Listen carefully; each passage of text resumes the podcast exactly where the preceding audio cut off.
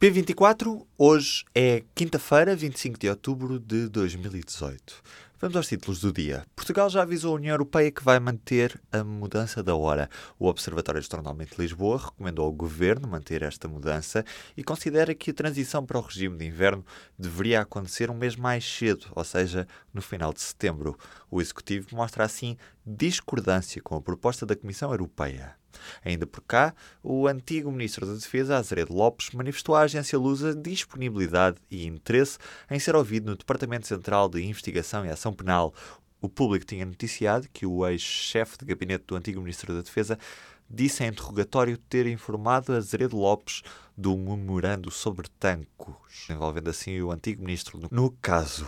Já em entrevista ao público, a Rádio Renascença, Assunção Cristas diz que entre Haddad e Bolsonaro se preferia abster.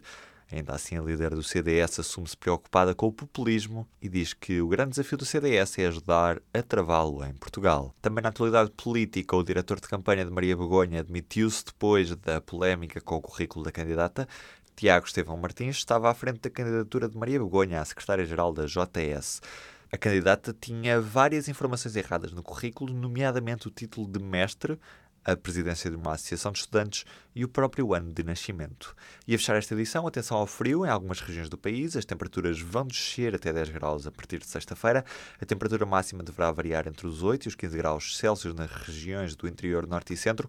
Prevê-se valores ainda próximos dos 20 graus para a região de Lisboa, Alentejo e Algarve.